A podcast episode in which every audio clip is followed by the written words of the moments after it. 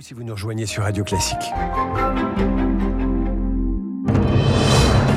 7h, 9h, la matinale de Radio Classique avec David Abiker. Et nous retrouvons Virginie Fulpin. Un million d'enfants et d'adolescents victimes de harcèlement scolaire chaque année. La difficulté, c'est de dépister les élèves harcelés, mais les initiatives ne manquent pas. L'Union nationale contre l'antisémitisme. Les politiques avancent en rang dispersé avant la marche de dimanche, mais la communauté juive attend l'union des citoyens. Et puis prendre des médicaments ou conduire, il faut parfois choisir. La sécurité routière nous alerte. Puis après ce journal, l'éditorial de Guillaume Tabar qui reviendra sur la loi immigration dont le vote est quasi assuré au Sénat. Et puis à 8h15, François Villeroy de Gallo, le gouverneur de la Banque de France, sera l'invité de la matinale. Jeudi 9 novembre, c'est la journée de lutte contre le harcèlement scolaire. Un sujet devenu grande cause nationale. Il faut dire qu'au cours de sa scolarité, un élève sur cinq est victime de harcèlement. Alors comment lutter? Il y a des initiatives intéressantes. L'association euh, Les Papillons installe des boîtes aux lettres dans les écoles. Les enfants sont invités à y glisser un mot et à décrire leur souffrance. C'est le cas à l'école primaire de Saint-Clément dans Lyon où s'est rendu Anna Huot. C'est une boîte aux lettres des plus ordinaires, blanche, métallique, posée dans un coin discret de l'école. Sandrine Mustapha, directrice du Centre communal d'action sociale, est venue la présenter aux élèves. C'est une boîte aux lettres qui est là pour vous permettre d'exprimer toutes les difficultés que vous rencontrez dans la cour de l'école ou dans votre famille ou dans votre club sportif. Des difficultés comme du harcèlement moral, physique ou sexuel. Vous écrivez la lettre, ensuite vous mettez le papier dans la boîte aux lettres et c'est tout ce que vous avez à faire. Et à peine installée que cette boîte a suscité des questions en rafale de la part des enfants. Est-ce que la boîte aux lettres, elle est aussi dans des collèges et des lycées? Qu'est-ce qui va se passer pour celui qui nous embête? C'est bien de l'avoir installée pour euh, les gens qui souffrent. Moi, je m'exprime plus mieux à l'écrit qu'à l'oral. Quand ça me touche, je me sens pas de le dire ou je me cache un peu. Autour de la boîte aux lettres, un panneau pour rappeler comment l'utiliser, si bien qu'avant même l'intervention de Sandrine Mustapha, les élèves y avaient déjà glissé de nombreux mots. Il me dit dégage et t'es con. La personne me traite de gros, c'est bizarre. Je ne sélectionne aucun billet. Je les prends tous en compte. Je les transmets à la cellule de recueil des écrits de l'association Les Papillons. Là, ils sont pris en compte par des psychologues qui me répondent avec des préconisations pour l'auteur, les victimes et éventuellement des demandes de renseignements complémentaires. Dans toute la France, 150 boîtes de la sorte ont été installées. Alors ces boîtes aux lettres permettent d'identifier le harcèlement, ce qui reste le plus difficile avec les enfants. Tous les élèves du CE2 à la terminale vont répondre à un questionnaire distribué dans les classes pour déceler d'éventuels cas de harcèlement.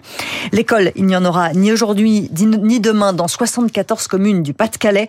Le département passe en vigilance rouge, pluie, inondation en début d'après-midi, alors que les sols sont déjà gorgés d'eau et que 3000 foyers sont toujours privés d'eau potable ce matin. Nous en reparlerons avec Franz-Olivier Gisbert à 8h40 dans Esprit Libre. La France en quête d'union avant la marche de dimanche contre l'antisémitisme. Et on rêvait d'union nationale. On se dirige vers une marche contre l'antisémitisme en rang dispersé dimanche. Il y a ceux qui refusent d'y participer, la France insoumise. Il y a ceux qui y vont et qui provoquent l'ire des autres, le Rassemblement national.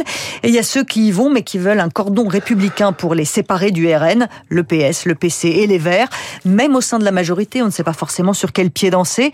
Mais pour Jean-Yves Camus de la Fondation Jean Jaurès, peu importe ce que font ou disent les politiques, la communauté juive a d'abord besoin de la présence des citoyens français dans la communauté juive en tout cas, ce qui importe le plus aux gens que je croise, c'est effectivement le soutien de leurs compatriotes. Savoir quel sera le premier rang, le rang de tête comme on dit, de la manifestation leur importe assez peu. Mais ce qui leur importe avant tout, c'est de ne pas se sentir seul. Qu'il n'y ait lors de cette manifestation non pas seulement des juifs, comme trop souvent cela s'est produit, ce qui donne inévitablement l'impression qu'on est seul face à la meute. Ce qui leur importe, c'est de voir si des citoyens qui ne sont pas nécessairement engagés en politique décide que c'est un acte précisément civique que de défiler contre l'antisémitisme. Jean-Yves Camus avec Baptiste Coulon, 1167 actes antisémites depuis le 7 octobre et les massacres du Hamas en Israël.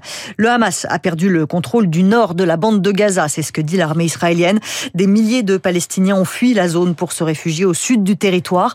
Le G7 est favorable à des pauses et à des couloirs humanitaires. Puis aujourd'hui s'ouvre à Paris une conférence humanitaire sur Gaza avec de nombreux représentants étrangers et des ONG. L'Ukraine se rapproche de l'Union européenne. En tout cas, la Commission européenne recommande l'ouverture de négociations en vue d'une future adhésion. J'ai une colle pour vous, Ah, David. Attention. Et puis pour vous, peut-être chez vous aussi. Quel est le premier producteur de lin au monde? Je dirais le département de l'Ain, mais pour faire un calembour. Mais euh, vous n'êtes pas si loin parce que c'est la France. Ah. 130 000 hectares de champs, pas dans l'Ain, mais en Normandie et en Bretagne. Depuis euh, 40 ans, les fibres de lin sont filées à l'étranger, surtout en Asie.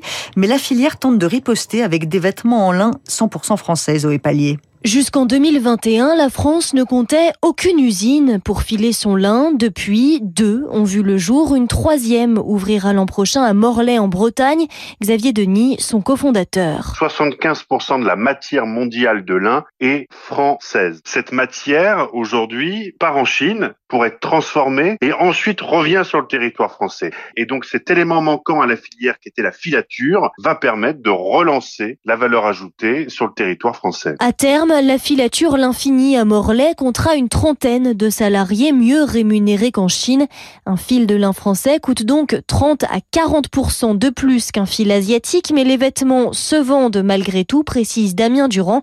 Il est directeur économique de l'Alliance du lin et du chanvre européen. Le lin en proportion est plus présent sur le haut de gamme, voire sur le luxe, où les consommateurs sont les plus attachés à la dimension locale du produit, c'est-à-dire une demande qui passe outre ce différentiel de prix. Donc on sent que ces filatures apportent une réponse. Mais pour se différencier de l'offre asiatique, pointe le cabinet spécialisé Kea Partners, la filière française peut aussi développer d'autres débouchés que la mode. Le lin sert par exemple à l'isolation thermique des bâtiments. Le salon du Made in France ouvre aujourd'hui à Paris, porte de Versailles. Et si vous avez loupé le journal imprévisible de Marc Bourreau sur l'épopée du fabriqué en France, eh bien je vous le recommande.